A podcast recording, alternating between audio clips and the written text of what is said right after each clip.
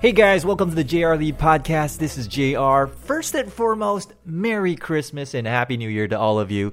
发布 podcast 的今天呢，正好是圣诞节，十二月二十五号，大家圣诞节快乐。那我录制 podcast 的时间呢，现在是。 平安夜啊，晚上十一点四十七分，外面的天气非常的冷哦，就算待在家里呢，也是感觉到冰冰冷冷的感觉哦。我本来是穿着这个羽绒衣哦，但是我在这个麦克风前面发现它会有点沙沙沙沙的那种声音哦，所以后来换成了这个棉质的 hoodie。All right，啊，希望你们听得好哈。今年圣诞节很多开心、很感动的事情，但是不得不说，也有一些让人觉得很伤感的事情哦。今年圣诞节。最现实的一个部分呢，我想就是耶稣贵为和平之子，但是现在的地球似乎不是那么的和平哈。最讽刺的是呢，两千零二十三年前耶稣诞生的这个城市伯利恒，它就是位于现在的巴勒斯坦自治区内。但是伯利恒哦，它不是在战火区。我们知道现在加萨走廊正在发生惨不忍睹的战争，没有人想见到这样的事情，很很残忍，很可怜。哦，但是伯利恒它不是位于加萨走廊内，它是位于这个约旦河西岸。哦，约旦河西岸 （West Bank） 是一个区域，那它是位于以色列的东边，它距离加萨走廊呢，大概大概哈，距离这个边境大概是九十公里的距离，大约是台北还不到新竹的一个区段哦。所以虽然不在同一个地方，也不是在战火之下。但同样身为巴勒斯坦人，我相信他们是感同身受的、哦。那么巴勒斯坦的境内呢，也有基督徒的啊、哦。我们以我们大部分会认为说，哦，这应该是穆斯林国家嘛，啊、穆斯林这个区域或国家，I don't know, it, it depends on how you how you um perceive it。但是呢，它里面的基督徒人口呢，也有百分之六。百分之六的基督徒人口，台湾的话呢，就我之前所认知到的，大概是百分之十上下了哈，所以这个让你们稍微可以比较一下。伯利恒市呢，它的市民人口是三万人，每年圣诞节呢，想必呢一定是张灯结彩、圣诞气氛特别浓厚的一个地方哦，特别是一定会有很多的国际观光客去造访，人数就暴增哦。所以我们这边提供一个数据哦。疫情前，二零一九年有多少观光客进入到了这个伯利恒庆祝圣诞节呢？十五万人，十五万人。我们刚刚讲了，伯利恒是三万人，也就是整整五倍的观光客挤到伯利恒市区里面哦。可是今年呢？今年我我想当然的，门可罗雀。完全是静悄悄的，相当的冷清哈。那有这些国际记者进到伯利恒市去采访哦，都可以看到这些商家们呢是索性直接关门哦，根本不营业，根本没有人。那伯利士和伯利士伯利恒市啊，对不起哈，伯利恒市里面的教堂呢，以往圣诞节都一定会放这个婴孩耶稣诞生在马槽的这个雕像和装饰，但是今年他们改成了。耶稣诞生在瓦砾堆的装饰哦，所以你们可以去上网看一下这个照片，非常的心酸啊，讽刺哈、哦。他们就说了，里面的神父就说，如果耶稣诞生在二零二三年呢，就是在瓦礫堆当中诞生的哦。那根据这个记者们的陈述呢，今年的伯利恒气氛是相当的忧郁、悲伤，还有充满着政治氛围。美联社有报道，加萨走廊战争呢。到今天为止，也就是二十十二月二十三号为止，巴勒斯坦死亡的人数已经破了两万人。那这是整体加萨人口的百分之一哦。百分之一是什么样的一个概念呢？可能大家比较没有感受哈。但是如果我们把百分之一套用到台湾，两千三百万人口，如果有百分之一的人死于战争，这就是二十三万人哦。我们再比对一下台湾。啊，发生过的比较重大事件，九二一大地震，当时死亡人数是两千三百多人，当时就已经是国伤的程度了，已经是国伤的程度了。你能够想象二十三万人嘛？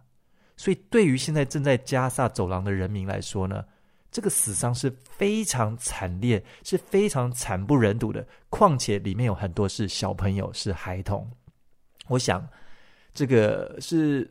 惨不忍睹的，是没有人愿意这样的事情发生的。但毕竟我们人远在天边，有时候难以感同身受。但是透过这样子的一个数字比较，还有一些新闻报道，让我们稍微可以对他们产生一些同理心。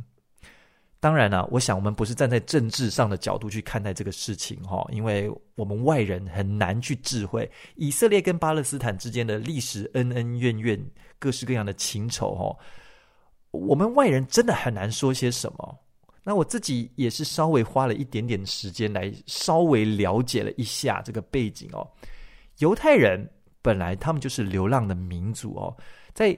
西元前一千年，他们曾经有最引以为傲的这个统一王国时期，这已经是 N 年前了，对不对？西元前一千年，当时很有名的一位国王叫做大卫王，统一了以色列，成为了国王。那他的儿子叫做蛮有名的所罗门王，是不是有一本小说叫做这个什么《所罗门王的智慧指环》哦，我不是很清楚哦，但是好像很多人都知道所罗门这个人哦，所以呢，他传到他的儿子。但是在传到第三代的时候呢，后来这个王国就分裂了，然后后来就相继被灭国了哦。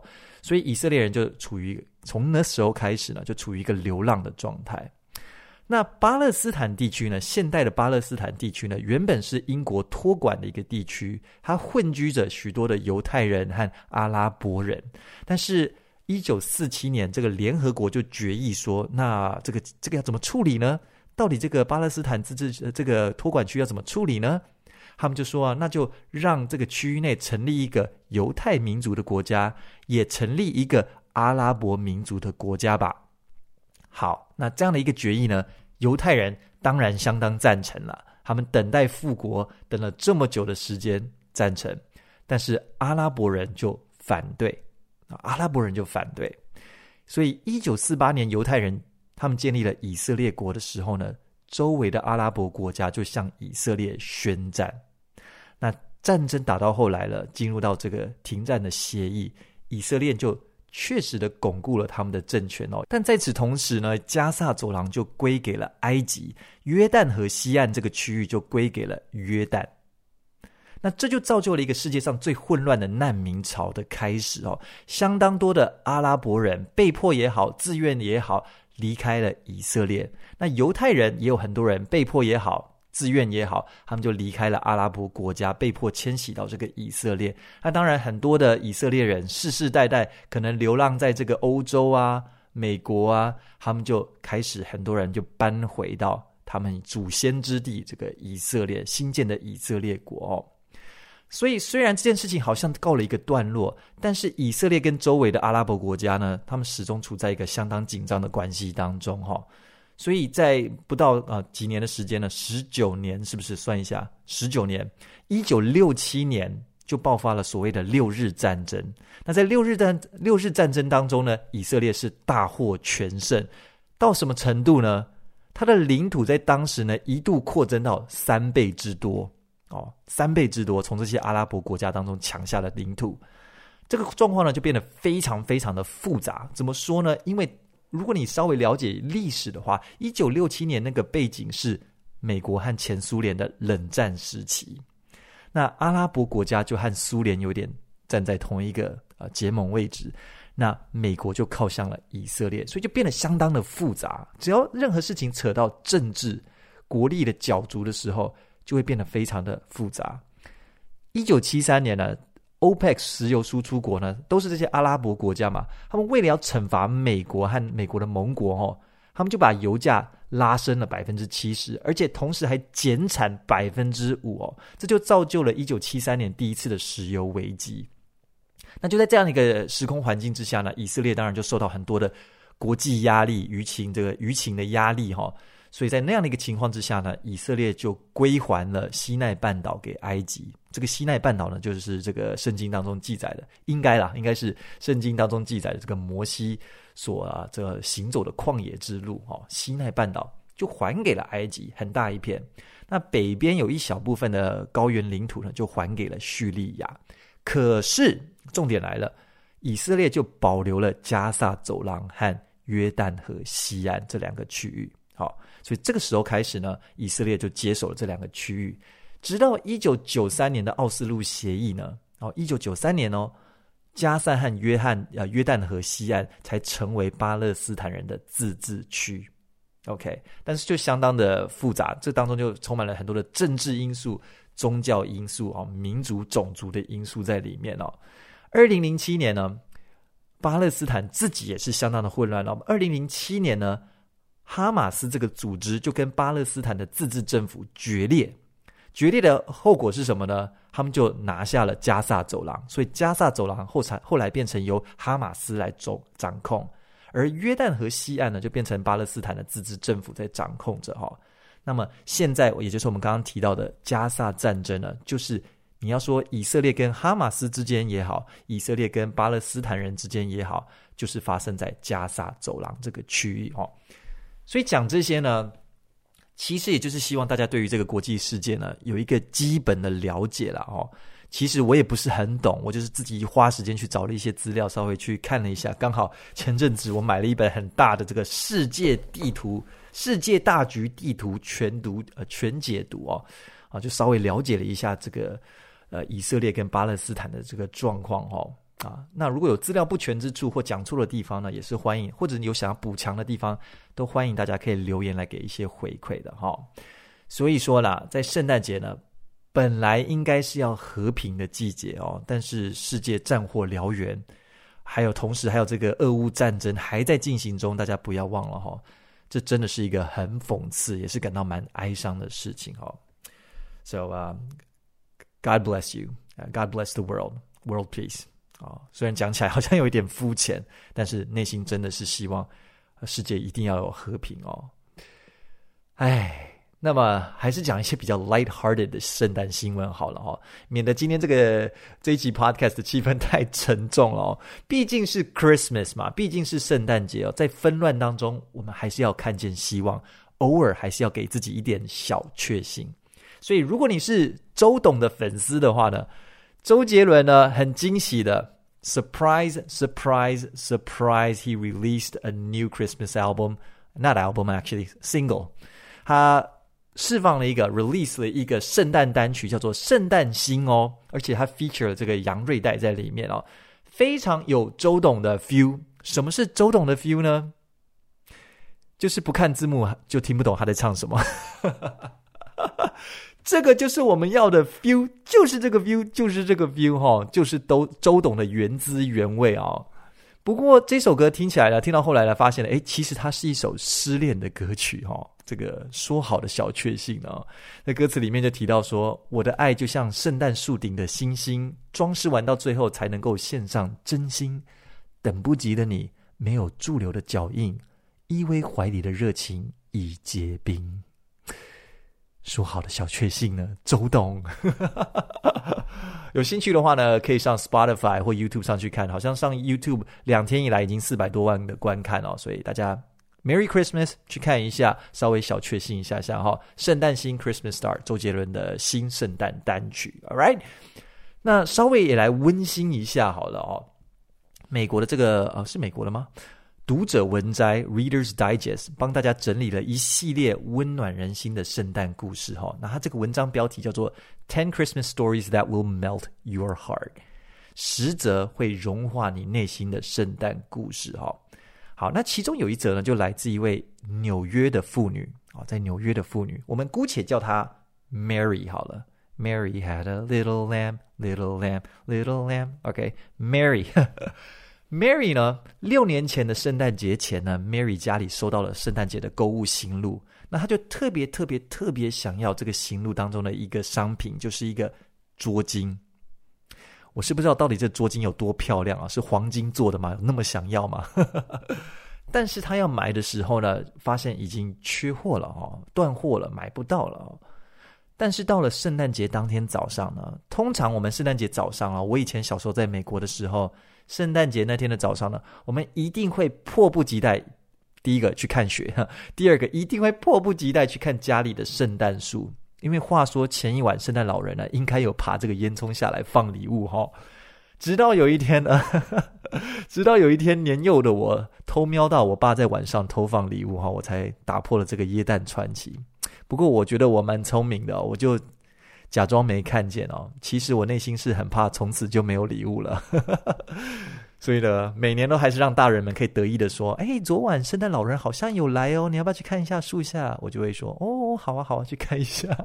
”殊不知，我都已经知道了，你们在晚上做了些什么，哈哈，我都知道。嗯，anyways，回到 Mary 哈，那 Mary 呢，她就在那一年的啊六年前的那个圣诞节的那一天一早，她也来到了圣诞树下，她就看到摆了一份她好像前一晚没有看到的礼物。然后他拆开一看呢，发现竟然就是那一张他日思夜想，但是已经断货买不到的那个桌巾哦。事后他才了解到，原来是她老公知道之后，私底下就偷偷打电话给这个厂商，然后想尽办法说服他们一定要弄一张桌巾出来，让他们准时在圣诞节之前寄到家里来。这就有一点像是我们，譬如说我们要在。呃，某某购物 PC 后面也好，我们想要买一个商品，结果已经没货了，然后我们还不死心哦，就打给这个原厂说：“拜托你们一定要生一个货出来啊！就算是的什么 demo 机也好，拜托寄到我家里来，还还要在圣诞节前，大概就是这种感觉吧。”所以呢，她的老公就做了这一件事情哦，为了他的老婆，所以想必他老婆非常的感动，你们听了也很感动吧，对不对？但是故事没有结束。Mary 说呢，其实她老公患有非常严重的失智症，他已经严重到没有办法阅读，没有办法用手机，甚至他没有办法刷信用卡。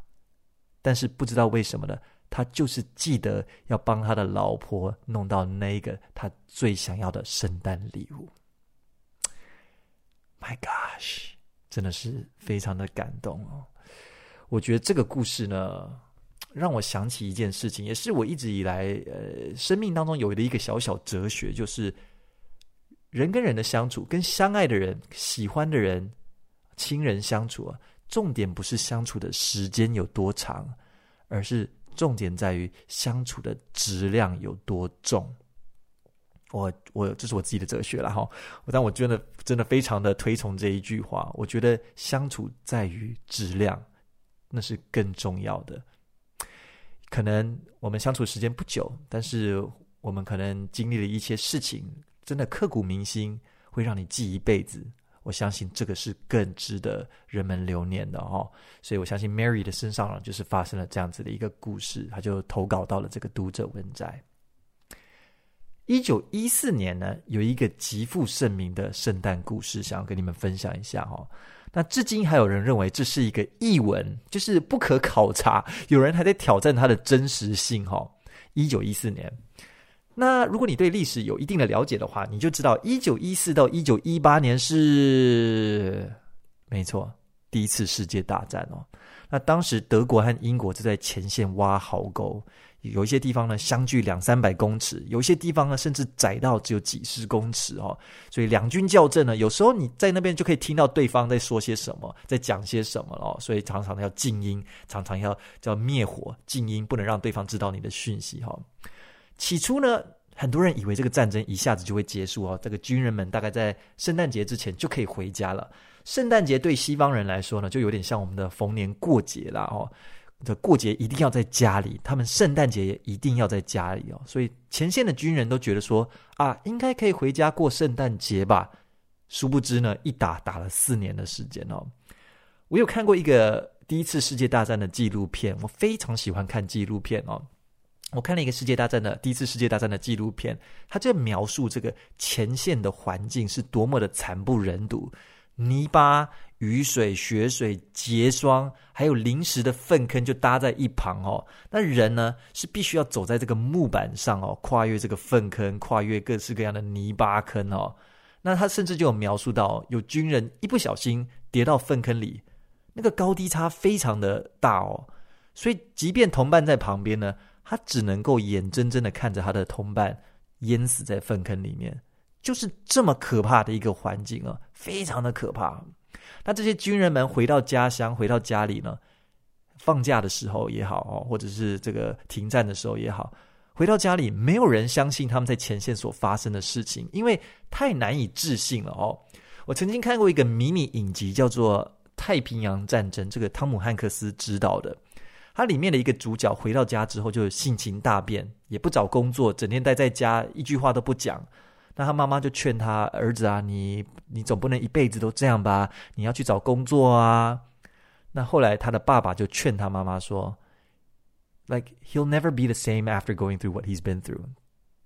我们的儿子呢，经历了这件事情之后呢，经历了战争之后呢，他再也不是我们认识的那个儿子了。就劝他妈妈不要再逼他儿子赶快去找工作了哦。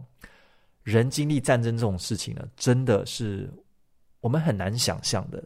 我们他们这些军人们呢，回到民间之后呢，这些老百姓也很难想象哦，所以造成他们非常大的一个心理上的冲突哦，甚至很多军人哦，我也看过一些呃纪录片也好，访谈也好，很多军人呢是从战场回回到民间之后呢，又迫不及待回战场，因为好像在战场他才能够再次找到归属感哦。就是这种感觉，很很很特别。明明是很恐怖的战场，很残忍的战场，但是只有在那边，他才能够再次找到归属感，真的很讽刺哦。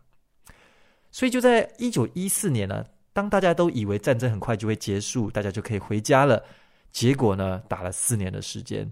一九一四年的平安夜，他们人就蹲在壕沟里面，非常的寒冷啊。那有一位英国的步兵叫 Walkington，他就描述哦。那时，他们开始就唱起这个圣诞歌谣，然后这些圣诞的诗歌，然后他们就听到，哎，壕沟的另一端，啊、哦，另一边德国人也开始唱起圣诞歌曲来、哦，而且德国人还在栏杆上面架起一个非常阳春的圣诞树哦，然后他们两军之间呢，就不时呢会互相叫嚣一下，那有时候是开玩笑，有时候是互相骂一下，互相侮辱一下，这种、哦、不伤大雅的的玩笑话哦。那突然就有一个德国的军人大喊说：“哈，Tomorrow you no shoot, we no shoot。啊，明天呢，你们不要开枪，我们也不开枪。”结果第二天早上呢，果不其然的，德国和英国两边的军人真的从壕沟里面走了出来，而且身上带着香槟、香烟和食物来彼此交换。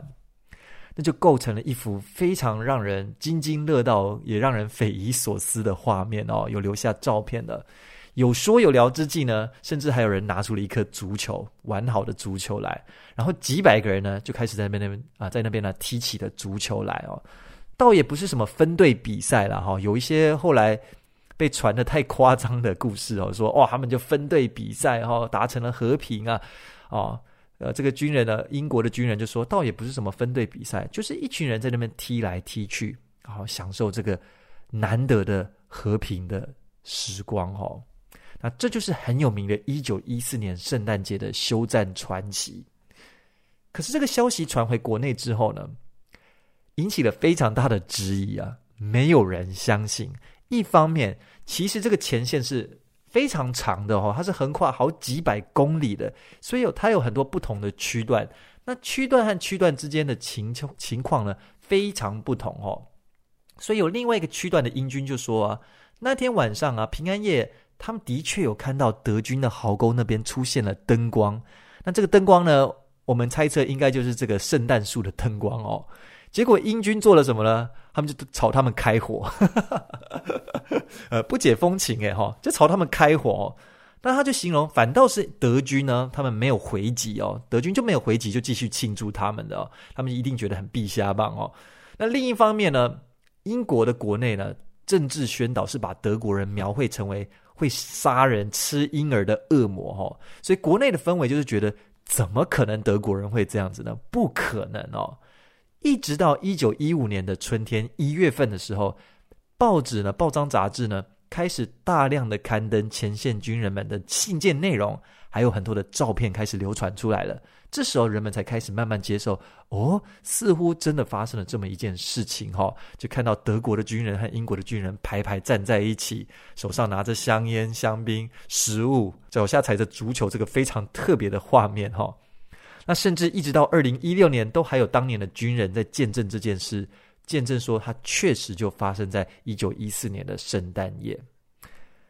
那么也很不幸的就是，这样的事情在一九一五年之后呢，似乎就再也没有发生了。一来，双方的高阶指挥官呢都禁止跟敌军来往；二来呢，往后的军事指挥系统呢变得越来越中央集权化。那军事武器的发展呢，也越来越现代化哦。敌军之间呢，越来越不可能存有这种同理或者是同情心。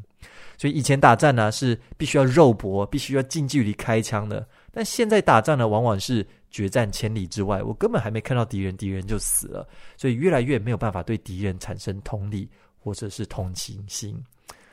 那这就是呃，一九一四年的圣诞奇迹。虽然呢，后来没有再发生这样的事情，也有很多人到今天都还不信，但是它成为了一九一四年战火当中的一个很重要的和平的象征事件。All right, the Christmas truce 可以去上网查 The Christmas Truce 1914。那终究呢，圣诞节讲来讲去哦，我们还是要讲到我们今天故事的主角，我们的寿星耶稣。到底耶稣为什么被称作和平之子？他的来由是什么呢？原来在他身上有一个预言。那这个预言呢，是在西元前七百多年，这要源自于呢，我们要回到了这个犹太人西元前一千年的统一王国。啊，统一王国时期，大卫王建立了统一王国，他的儿子所罗门王，我们大家蛮熟悉的所罗门王继位。但是到了第三代之后呢，这个犹太王国呢，就分裂了，一分为南和北，哈，南北分裂了。那北边呢，我们一般称作为北以色列；南边我们一般称作为南犹大这两个国家。但是北国和南国呢，又相继在大概不到四五百年的时间内呢，又分别被亚述帝国和巴比伦帝国给灭亡了。那这就开始了犹太人的流浪，一流呢就是两千年的时间哦，一直期盼要复国，直到我们刚刚讲的。一九四八年哦，这样大概有一个概念了哦。那这个预言是出现在什么时期呢？就在北国的末年，也就是西元前西元前大概七百多多年的时间哦。先知有一位先知叫做 Isaiah 以赛亚，他写下了这样的一个预言啊。这个预言是这样子的，他说有一个婴孩会为我们而生，为了人类而诞生，政权必担在他的肩膀上。他要称作奇妙测试、全能的神、永在的父、和平的君王。好，白话文是这样子啊，白话文是这样子。那么犹太教是不相信耶稣是预言中的那一位救世主了哦，他们至今都还相信呢，这个预言还没有实现，还在等着实现的那一天。那以色列人当中呢，现代人哦，有一个非常有名的人叫做 Ben Shapiro，我不知道你们听过 Ben Shapiro 呢？哈佛毕业的辩才无碍，他应该是非常高智商的一个人哦，口才非常好，讲话超级快哦。最近很有名的一个事件就是他跑到受邀了哈，受邀到牛津大学去跟这个牛津大学这个最高学府的学生辩论关于以色列和巴勒斯坦之间的问题。那整个辩论的结果下来呢，他真的是完胜，把车轮战哦，一一个人对了四五个还六七个人哦。车轮战呢，一个一个把他们变倒哦。这个是 Ben Shapiro 哦的，在国外非常有名哦，可以查一下他。即便是我们、不能说即便哦，但 Ben Shapiro 呢，他曾经在上这个应该是 Joe Rogan 的 Podcast 的时候，他就提到说，他相信呢，这个预言呢、啊，这个预言中的救世主还没有来，但将来他会来，而且他相信会是未来的某一任以色列总统。也就是这个救世主会是某一位未来的以色列总统，他在 Podcast 上面就这样子去分享哦。所以犹太人是相信这个预言还没有实现的，但是对于天主教徒、对于基督教来说呢，他们相信预言诶早就实现了，早早在西元元年的时候，耶稣耶稣诞生的那一年就已经实现了哦。啊，但是终究呢，啊，先不论啊，这个耶稣是诞，实际上诞生在哪一年啊？也有人 argue 说，耶稣是诞生在西元前可能三十年啊、二十年了哦。但是一般来讲，我们说这个西元的元年呢，是耶稣的诞生年哦。那在以赛亚的呃，以赛亚这位先知的同时期呢，还有另外一名受到犹太人非常敬重、很伟大的先知，叫做 Micah，Micah 弥迦。那 Micah 他做了什么样的预言呢？他的预言更直白哦。翻译成很粗俗的白话文是这样子哦，就是救世主会诞生在伯利恒这个鸟不拉几的小地方，他是这样讲的哦，救世主会诞生在伯利恒这个小地方哦。总之呢，耶稣被称作和平之子，这个起源就在于此哈。他们相信呢，耶稣来了之后哦，他们相信了这个耶稣救世主来了之后呢，诸侯，他们相信这个耶稣，这个和平之子来了之后呢，就会带来和平，会带来复兴哈。但是奇妙的是呢，以赛亚先知除了预言救世主会带来复兴和和平之外呢，以赛亚同时还预言了一个非常诡异的事情。他预言说，这一位救世主来了之后，他会受到藐视，会被人类拒绝，会遭受痛苦和死亡。那我们今天看这个圣经哈，以赛亚书里面这个预言呢，它是在这个基督教天主教的旧约圣经里面，但是这个旧约圣经呢，其实也就是犹太教的圣经，希伯来圣经哦，是一样的哈。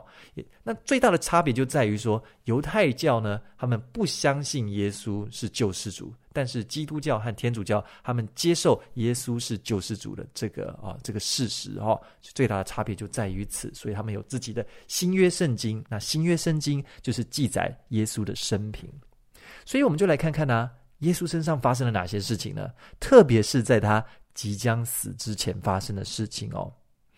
耶稣最后他是死在耶路撒冷，那耶路撒冷在哪里？离伯利恒也不远。哦，耶路撒冷呢，其实也在巴勒斯坦约旦河西岸的自治区里面哦。啊，那耶稣过世的时候是享年三十三岁，三十三岁就已经过世了。那在他生命的最后日子当中呢，因为听了他的话，跟随他的人越来越多了，那当时就引发了这个宗教权贵们的不满和眼红，他们就计谋要杀害耶稣。哦，那耶稣也知道这件事情哦。那即便他知道自己已经离死不远了，他还是不顾门徒们的反对，他就执意一定要前往最大的宗教城，也就是耶路撒冷，要去尽到他最后的使命。哦，耶稣是这样的一个这个一个意识。那在路途当中呢，他要经过很多的村庄啊、城镇啊，那么就有这么一个城市叫做撒玛利亚。这个撒玛利亚可不是随随便便的一个城哦，它是过去几百年前我们刚刚讲的。北以色列北国的首都，但是南犹大和北以色列的后代呢，他们之间是非常严重的互相歧视、互相的轻视。特别是南犹大的子民们呢，他们非常的讨厌北以色列，是因为北以色列在宗教上呢是一个非常不纯正的国家。所以，当走在耶稣前头的门徒们走到撒玛利亚的时候，当地的居民知道他们是要前往耶路撒冷的时候，哦，这个耶路撒冷呢，其实就是过去南国的首都哦。他们是被拒于门外的，他们不欢迎他们的，他们是想要把他们赶逐出去的哦。那消息传回耶稣的耳里啊，一旁的门徒们就在那边说：“夫子啊，啊，夫子就是老师的意思啊，夫子啊，我们要不要祷告求神审判这些人啊？”耶稣就责备他们说：“我来是要救人的性命，不是要灭人的性命。”所以耶稣就绕过去走了别的村子的路哦。那后来，耶稣终究是走到了耶路撒冷哦。那走到耶路撒冷的时候呢，就引起了一阵骚动哦，城内的人的骚动这样。那我们都有听过《最后的晚餐》这一幅画，对不对？最最后的晚餐这一个事件呢，就是发生在耶路撒冷里。那这也是最后一次耶稣跟门徒们坐下来吃饭聚会哦。所以耶稣坐下来，一个一个在那个现场呢，帮门徒们洗他们的脚。洗他们的脚，这是仆人在做的事情哦，因为脚是最脏的地方哦。那耶稣洗完之后，就问他们说：“你们知道我为什么要这么做吗？”啊，原本门徒们是不愿意让耶稣洗脚的，但是耶稣坚持一定要帮他们洗，就问他们说：“你们知道为什么我要帮你们洗脚吗？”耶稣就说：“啊，你们都称呼我夫子，夫子啊。那如果当老师的都帮你们洗脚了，那么往后。”你们也要懂得彼此服侍哦。耶稣就这样跟他们讲。耶稣当时已经知道犹大要卖他了哦，但是他没有当着他的面戳破他啊。如果你不知道犹大是谁的话，犹大就是最后出出卖这个耶稣的其中一名门徒哦。所以耶稣明明知道犹大要出卖他了，但是没有当着他的面在最后的晚餐时戳破他。但是耶稣已经知道自己离死不远了，所以在这最后的聚餐的时候，他给了门徒们。最终的嘱咐，那这是耶稣最后一次在门徒面前对他们说话。他说了什么呢？耶稣就对他们说：“我赐给你们一条新的命令，我给你们一个新的诫命哦。这个诫命是这样子的：你们要从此彼此相爱。我是怎么样爱你们的，你们也要彼此相爱。你们如果有彼此相爱的内心呢，众人们就会因此而认出你们就是我耶稣的门徒了哦。讲完这句话呢，耶稣就说：“我现在要去的地方，你们无法跟着我去。”他指的就是他要去赴死哦。那一天晚上呢，他就被那些宗教权贵给抓了起来哦，在犹大出卖之后，那耶稣那一天晚上呢，是彻夜遭到了夜里的密审，彻夜密审他。但是当时的犹太地区呢，是在罗马帝国的统治下，所以他们没有定死罪的权限哦。可是这些宗教的权贵呢，既得利益者呢，他们就煽动百姓，去煽动舆论，说这个人自称是弥赛亚，这个人是来来搞乱的。所以他们就逼着当时的罗马执政官一定要定耶稣的死罪。可是这个执政官呢、一来他其实不怎么关心犹太人的事，他觉得那是你们的事啊，你们为什么要来烦我？可是呢，这个执政官也查不出耶稣有什么罪哈，所以他就决意要释放耶稣。可是这些百犹太人百姓们呢，他们就一直要求一定要杀耶稣，一定要钉他十字架。甚至呢，这个执政官出来说：“那这样子好了，现在在这个节期呢，刚好有一个特例。”每到每年的这时候呢，我们都会释放一个犯人给你们。那我现在这边有两个犯人，一个是一个杀人强盗犯巴拉巴，一个叫做耶稣。那你们要我释放谁？结果他们竟然呢，鼓吹百姓呢，这些宗教权贵呢，就鼓吹百姓呢要释放杀人强盗犯。所以这个执政官非常的纳闷，那你们要我拿这个耶稣怎么办？他们就说定他死罪。钉他十字架，所以耶稣就是在这样的一个情境之下呢，他遭到了刑求，然后就很残忍的用极刑的方式把他钉上了十字架哦。那当耶稣被挂在十字架上等死的时候，下面的人其实还是继续嘲弄他、揶揄他、辱骂他。但即便如此呢，耶稣到最后趁着最后一口气的时候呢，他最后向神祷告了这么一句话。这个祷告是这样子的，他说：“神啊，请你原谅他们，因为他们不知道他们做的是什么。神啊，请你原谅他们，因为他们不知道他们所做的是什么。”这就是耶稣最后的祷告。所以啊，在和平之子啊在世的非常短暂的三十三年间呢，其实我并没有真正看到和平的日子，其实是非常 brutal、非常残忍的。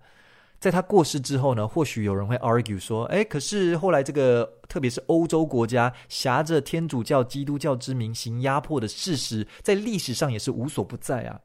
确实，我们没有办法抹灭历史的痕迹，确实这些事情发生了。但是我要说的是，耶稣在世时，他最核心的思想是什么呢？你们要彼此服侍。你们要爱神，即便是仇敌，也要试着去爱他。而且他不只是说而已，耶稣最后用自己的生命来去示范，在最后在十字架临终前，他还用自己的生命去教导门徒最后一堂课。杀死我的那些人呢？他们是出自于无知，我请神原谅他们。我想，这个就是和平之子的真谛啊。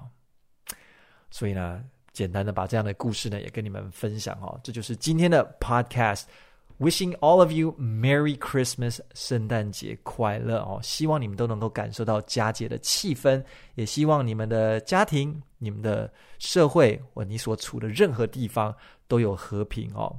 This is the J.R. Lee Podcast，今年的最后一集喽。明年的第一集呢，就会是在一月一号的晚上，我们会在晚上八点发布。那啊、呃，这一集呢，我们就会分享关于如何规划和优化自己的人生，迎接二零二四年。啊，今年的这一集呢，圣诞节的特辑呢，就当做是送旧啊，把这个二零二三年给送走了哈。如果你有什么问题想问的话呢，啊，关于今天这一集或者是下一集我们谈论到怎么规划人生的，有想要问的问题呢，都可以留言给我，无论是在哪一个平台都可以。那我会在一月一号啊留一个 Q&A 的时间来回答，尽量回答。我不不确定能不能够回答所有，但是尽量回答大家的问题。OK，All right，once again，Merry Christmas and Happy 2024. I will see you guys next year. 我们明年见。拜拜。